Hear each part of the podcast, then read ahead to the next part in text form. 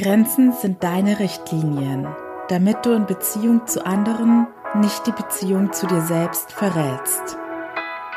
Willkommen zu meinem Podcast Hashtag SheSpeaks, was Frauen im Job erleben. Mein Name ist Annie Brien und ich decke auf, was im Beruf wirklich passiert. Hallöchen, ihr Lieben, und willkommen zurück. Heute gibt es zwar einen wahren Fall, allerdings keiner, der mir eingesandt worden ist, aber dennoch möchte ich über das Thema Stalking am Arbeitsplatz berichten. Denn in den letzten Monaten ist das Thema Stalking immer häufiger in den Medien, meistens bei Fällen aus dem Privatleben, aber es gibt auch sehr viele Stalking-Fälle im Zusammenhang mit dem Job. Und da laut mehrerer Studien und Statistiken circa 80 Prozent der Stalking-Opfer weiblich sind und auch bei den angezeigten Fällen von einer Dunkelziffer in vielfacher Größe ausgegangen wird, bin ich mir ganz arg sicher, dass es auch viel mehr Stalking-Fälle im Zusammenhang mit dem Arbeitsplatz gibt, als uns derzeit bekannt sind oder auch als die Fälle, über die öffentlich berichtet wird. Es ist auch in der Rechtsprechung noch immer eine Herausforderung, genau festzulegen und zu entscheiden, ab wann Stalking als Stalking definiert werden kann oder betrachtet werden kann. Und gerade in der Arbeitswelt kann ich mir vorstellen, dass es da auch sehr viele Fälle von Belästigung gibt, die man vielleicht rein rechtlich gesehen noch nicht als Stalking bezeichnen würde, aber trotzdem dazu führen, dass das Opfer sich eben belästigt und dementsprechend nicht wohl mit der Gesamtsituation fühlt. Und deshalb möchte ich darauf hinweisen, dass ich da jetzt nicht nur von Extremfällen sprechen werde, sondern hört auch hin, wenn ihr das Gefühl habt, ihr seid da in einer Situation mit einem Kollegen, einer Kollegin, in der ihr euch generell nicht wohlfühlt durch deren Verhalten und in irgendeiner Art und Weise belästigt fühlt. Denn wenn ihr das so empfindet, dann ist das auch berechtigt, so zu fühlen. Und da muss etwas dagegen getan werden. Genauso möchte ich vorab darauf hinweisen zum Thema Victim Blaming. Also beim Victim Blaming geht es darum, dass man Opfern zu, Schuld zuschreibt. Und auch das möchte ich nicht mit dieser Folge machen. Das einzige Ziel ist mal wieder, über die psychologischen Hintergründe aufzuklären, Handlungsempfehlungen mitzugeben, dass ihr einfach sensibilisiert für das Thema seid, wenn es euch selbst eines Tages betreffen wird oder jemanden in eurem Umfeld betrifft, dass ihr wisst, wie ihr damit umzugehen habt und euch in dem Moment nicht so sehr hilflos fühlt. Auch wenn ich vor allem im Zusammenhang mit dem Thema Belästigung noch davon sprechen werde, gesunde Grenzen zu setzen habe ich ja auch schon im Eingangszitat erwähnt, und das ist auch nur eine präventive Maßnahme. Das bedeutet also, jeder kann Stalking-Opfer werden. Auch eine Person, die super selbstbewusst auftritt und immer weiß, wann sie welche Grenzen zu setzen hat, ist nicht davor geschützt, Opfer einer Straftat zu werden. Und Stalking ist eine Straftat. Das soll lediglich euch dazu empowern, all das, was in eurer Macht steht, machen zu können. Aber ich sage mit all den Tipps garantiert nicht aus, dass man erstens 100% davor geschützt ist, zum Opfer zu werden, wenn man sich so verhält. Und zweitens, dass man einen Stalker dadurch gänzlich stoppen kann. Denn ich sage jetzt mal in Anführungszeichen, die normalen Spielregeln des menschlichen Verhaltens, wie ich es jetzt zum Beispiel innerhalb eines Coachings bei einer Dating-Situation empfehlen würde, greifen im Zweifelsfall bei einem Stalker gar nicht, weil bei ihm es ist nicht immer ein Krankheitsbild, aber es steckt auf jeden Fall ein, ich sage jetzt mal, nicht normales Verhalten dahinter. Stalking wird auch offiziell als Verhaltensstörung eingeordnet. So, bevor ich jetzt durchstarte mit dem Thema, noch kurz eine organisatorische Sache. Ich biete ja das gratis Erstgespräch für alle meine Coaching-Programme an, also egal für welches du dich interessierst. Und mir hatten in letzter Zeit ein paar liebe Leute geschrieben, weil man kann diesen gratis Ersttermin über den Kalender auf meiner Website buchen. Und da habe ich immer nur ganz wenige Termine drin stehen. Und meistens habe ich die auch gegen 12 Uhr mittags, also zur Mittagspausenzeit eingeordnet, weil das die Zeit ist, in der ich immer ganz sicher das irgendwie einrichten kann und auch keine Coaching-Termine habe. Aber dadurch, dass ich den Großteil meiner Woche flexibel zeitlich planen kann, bis auf meine Coaching-Termine, gibt es in der Regel noch irgendwelche anderen Zeitfenster, in denen ich Zeit hätte für dieses kostenlose Erstgespräch. Das heißt, wenn du gerne dieses unverbindliche und kostenlose Gespräch buchen möchtest, aber noch kein passendes Zeitfenster gefunden hast, dann bitte keine falsche Scheu. Schreib mir einfach über das Kontaktformular auf meiner Website oder bei Instagram unter found.my.freedom und dann finden wir ganz sicher einen Termin, der für uns beide passt. Den Link packe ich wie immer in die Show Notes. Also, weiter geht's mit dem Thema Stalking am Arbeitsplatz. Tatsächlich kam ich zum ersten Mal auf die Idee oder habe ich mich jetzt wieder intensiver mit diesem Thema auseinandergesetzt, als ich vor ein paar Wochen, surprise, surprise, mal wieder auf LinkedIn auf einen Beitrag gestoßen bin von einer Dame, deren Namen ich leider nicht weiß. Möglicherweise recherchiere ich diesen Fall für Teil zwei dieser Folge nochmal. Auf jeden Fall scheint es eine Person des öffentlichen Lebens zu sein oder zumindest eine Person, die in den sozialen Medien einen gewissen Bekanntheitsgrad hat. Und diese Frau hat von einem Stalking-Fall berichtet, der sie wohl auch schon seit Jahren plagt. Und sie erzählte auch, dass sie schon teilweise von Fernsehteams dazu interviewt worden sei, weil sie schon sehr stark belästigt und in dem Leben eingeschränkt wird.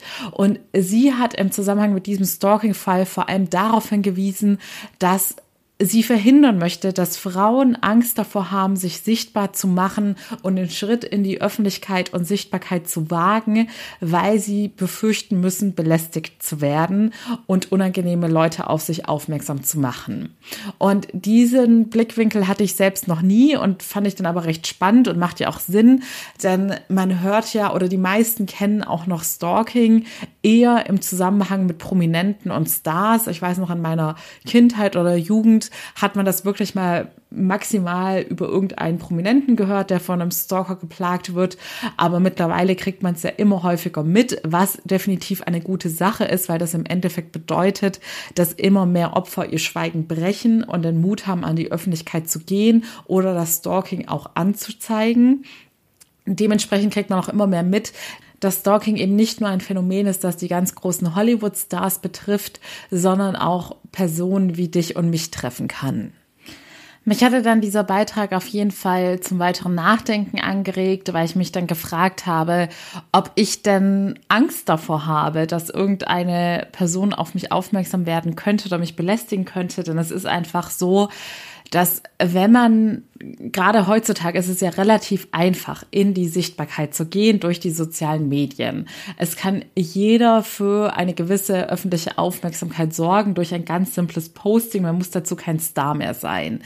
Und da habe ich dann gemerkt, dass ich es dann doch irgendwie, man denkt da ja im Alltag gar nicht so aktiv drüber nach, aber ich weiß, dass sehr viele Informationen über mich ganz einfach zugänglich sind und diesen Gedanken fand ich dann schon, ja, hat für etwas Unbehagen bei mir gesorgt. Und ich glaube, das war unter anderem auch deshalb der Fall, weil ich in meinem Leben zwar Gott sei Dank noch nie Stalking-Opfer gewesen bin, allerdings hatte ich schon die ein oder andere Situation, in der ich vor allem auch rückblickend sagen kann, dass da mein Gegenüber gewisse Grenzen nicht respektiert hat und ich aber in diesen Situationen auch nicht unbedingt vorbildlich reagiert habe, einfach aus Unwissenheit. Das ist nämlich jetzt auch ein Grund für die Folge hier, denn manchmal oder ich sage jetzt einfach mal in den meisten Fällen weiß man es einfach nicht besser und daher verhält man sich dann auch so. Und mir sind diese Sachen, die ich jetzt meine, auch eher in jüngeren Jahren passiert, in denen es mir gerade im Arbeitsumfeld besonders wichtig war, freundlich und höflich aufzutreten und bloß niemandem auf den Schlips zu treten. Man möchte ja auch niemanden irgendwie enttäuschen oder verletzen. Und deshalb hatte ich mich immer im Zweifelsfall dafür entschieden, lieber freundlich zu bleiben und einmal weniger ein deutliches Nein oder eine deutliche Grenze auszusprechen und mich dann aber dafür selbst schlechter zu fühlen.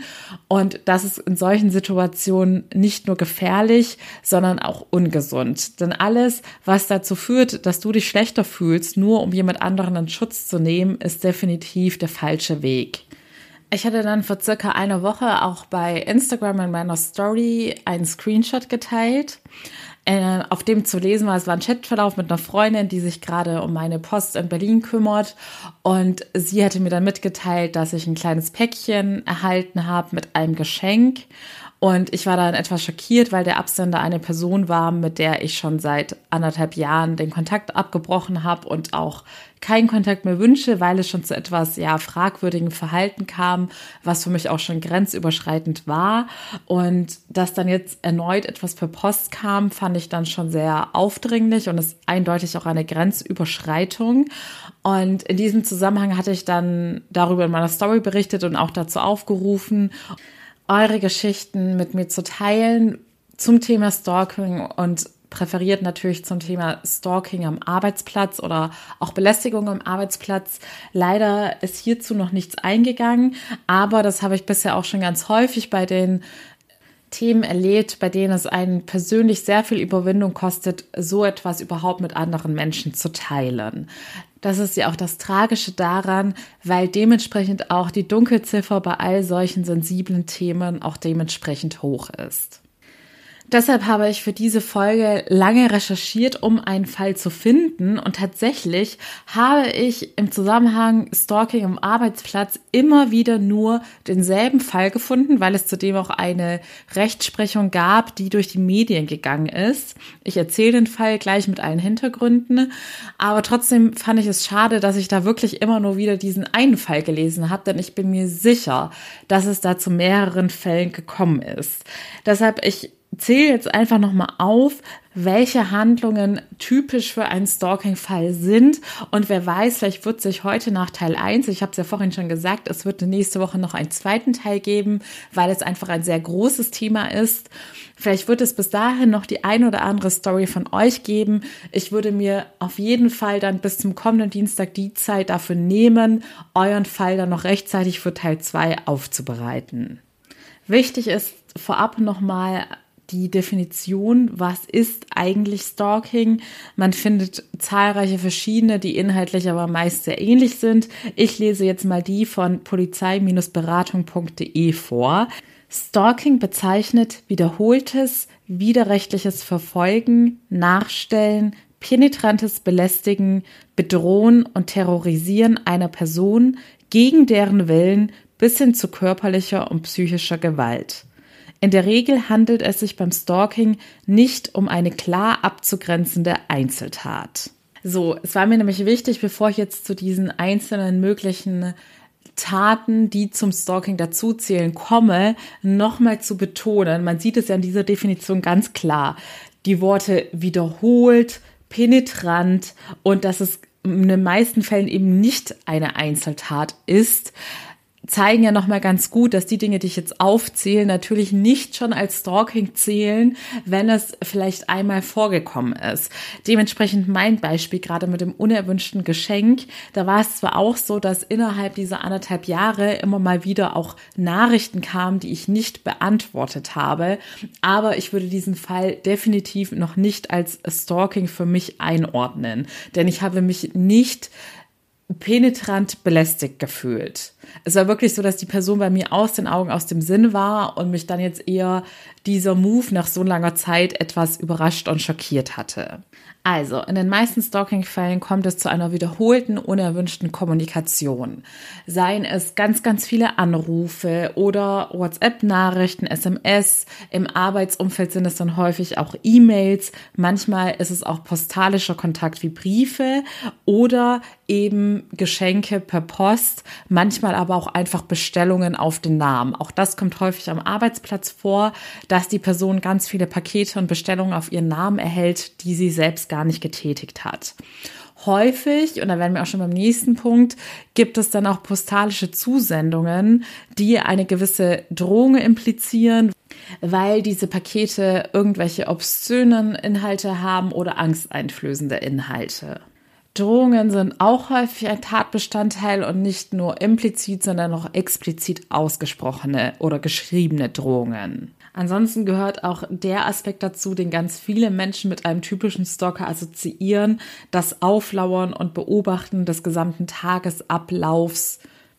In Extremfällen verfolgt und beobachtet einen die Person nicht nur, sondern es kommt sogar zu Sachbeschädigungen oder zu Einbrüchen. In ganz Extremfällen kommt es auch zu körperlichen und sexuellen Übergriffen.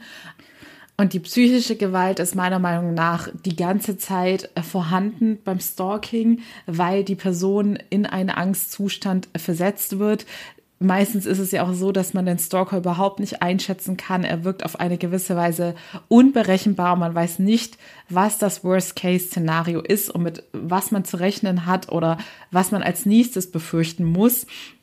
Aber weitere Beispiele für psychische Gewalt oder was auch sehr häufig vorkommt, sind solche Sachen wie Rufschädigung, Verleumdung, Gerüchte in die Welt setzen. Auch das besonders häufig im Arbeitskontext, dass hier Verleumdung stattfindet und falsche Tatsachen über die Person verbreitet und als wahr dargestellt werden. Und natürlich, seit es die sozialen Medien gibt, kommt es auch immer häufiger vor, dass Personen dort auf irgendeine Weise durch Fake-Profile irgendwie falsch dargestellt werden, sensible Informationen veröffentlicht werden oder manchmal, dass auch auf irgendwelchen obszönen Websites mit Photoshop bearbeiteten Bilder oder Videos hochgeladen werden.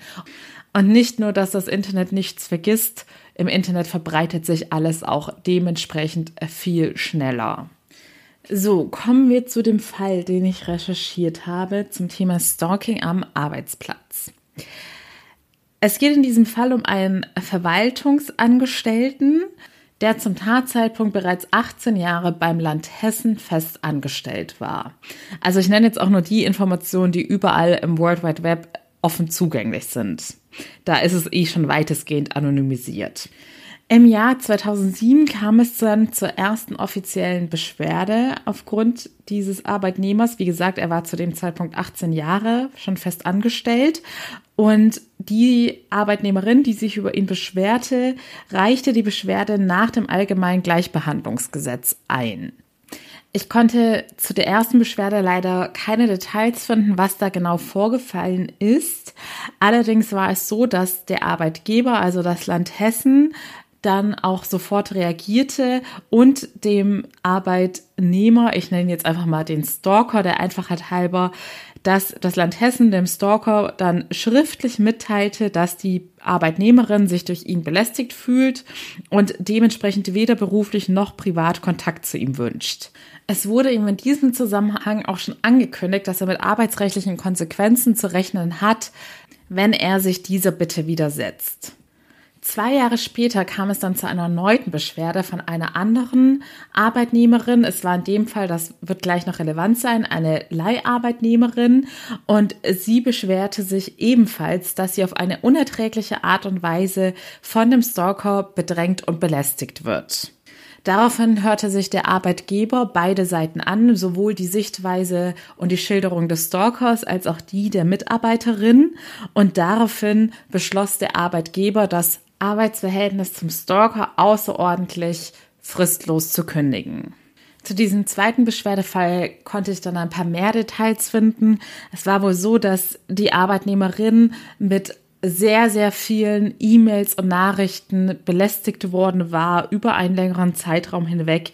Außerdem suchte der Stalker sie sehr häufig in ihrem Büro auf. Also er tauchte einfach auf, ohne dass es dafür irgendwelche beruflichen Gründe gab oder rief sie in ihrem Büro an. Und außerdem suchte er auch den Kontakt in ihrem Privatleben und er drohte ihr sogar damit, dass er dafür sorgen würde, dass sie bei dem Arbeitgeber keine Festanstellung bekommen würde. Deshalb war der Aspekt so wichtig, dass sie als Leiharbeitnehmerin angestellt war, wenn sie nicht den privaten Kontakt mit ihm pflegen würde oder generell auf seine Kontaktversuche eingehen würde. Man sieht hier also ganz gut von den vorhin aufgezählten typischen Taten eines Stalkers die übermäßigen und penetranten und belästigenden Nachrichten oder Kontaktversuche, die unerwünschten Besuche am Arbeitsplatz und auch die Drohungen explizit.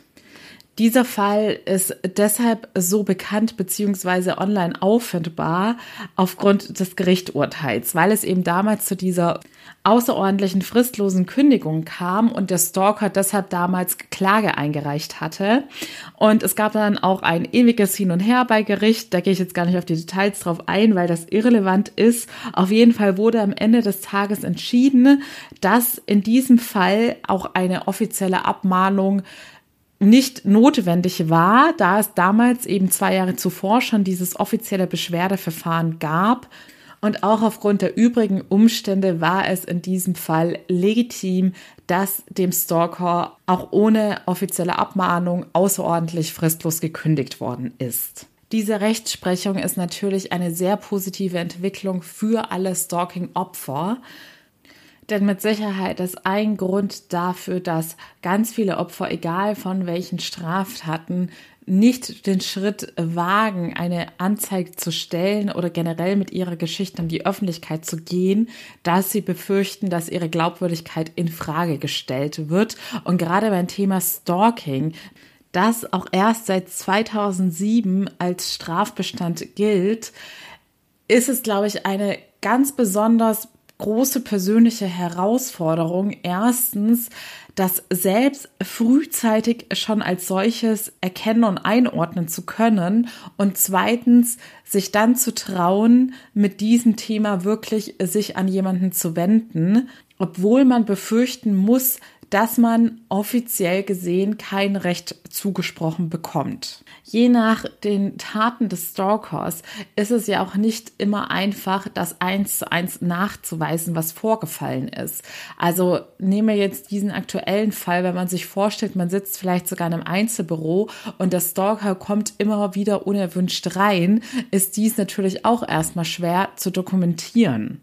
Aber genug von meinen persönlichen Spekulationen und Ansichten. Ne?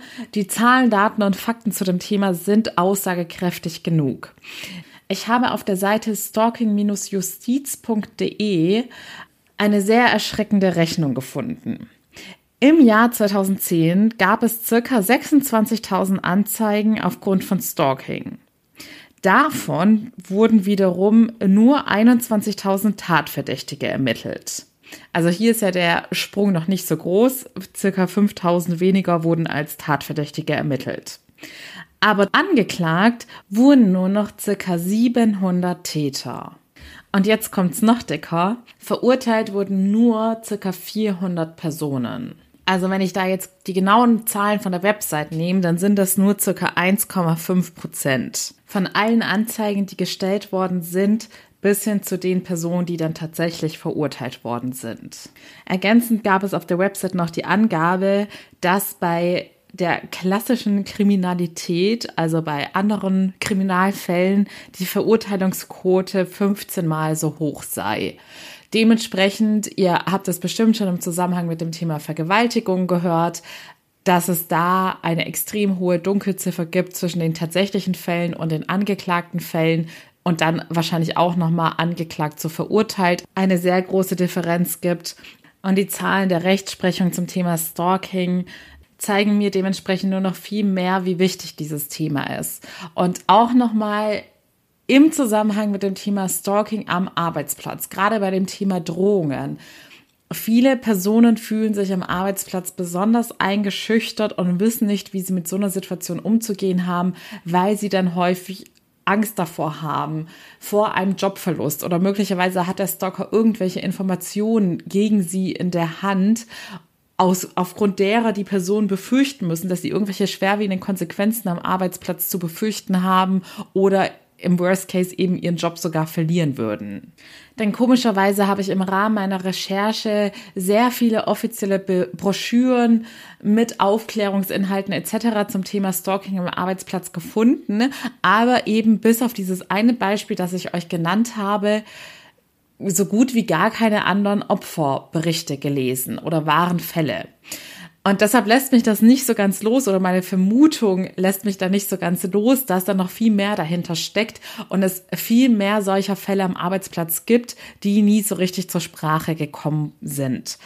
Dementsprechend hier nochmal der Aufruf an euch, selbst wenn ihr sagt, ich würde es vielleicht nicht offiziell als Stalking einordnen, aber ich habe mich schon sehr belästigt gefühlt durch das aufdringliche Verhalten eines Kollegen, einer Kollegin, ich würde mich enorm freuen, wenn ihr diesen Fall mit uns allen teilt und damit auch anderen Menschen Mut macht, über ihren eigenen Fall zu reden oder es sich selbst auch einzugestehen, dass sie es vielleicht zugelassen haben, dass eine Person ihre Grenzen überschritten hat und sie sich mit dem Verhalten ihres Gegenübers nicht wohlfühlen.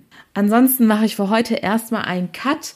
In der nächsten Folge werden euch weitere, vor allem auch psychologische Hintergrundinformationen zu dem Thema erwarten. Ich werde natürlich versuchen, euch bestmögliche Coaching-Tipps, also Coaching-Tipps im Sinne von, wie könnt ihr in solchen Situationen damit umgehen oder anderen Menschen helfen. Und ich werde gucken, ob ich noch den einen oder anderen spannenden Fall von euch erhalte oder online entdecke. In diesem Sinne, vielen lieben Dank fürs Zuhören, für euren Support. Danke, dass ihr den Podcast weiterempfehlt und bewertet. Ich bin auf eure Hilfe und euren Support angewiesen. Je mehr ihr diesen Podcast unterstützt, desto mehr tollen Frauen kann da draußen in der Arbeitswelt und hoffentlich auch privat weitergeholfen werden. Bis zum nächsten Mal wünsche ich euch von Herzen alles Liebe, eure Annie.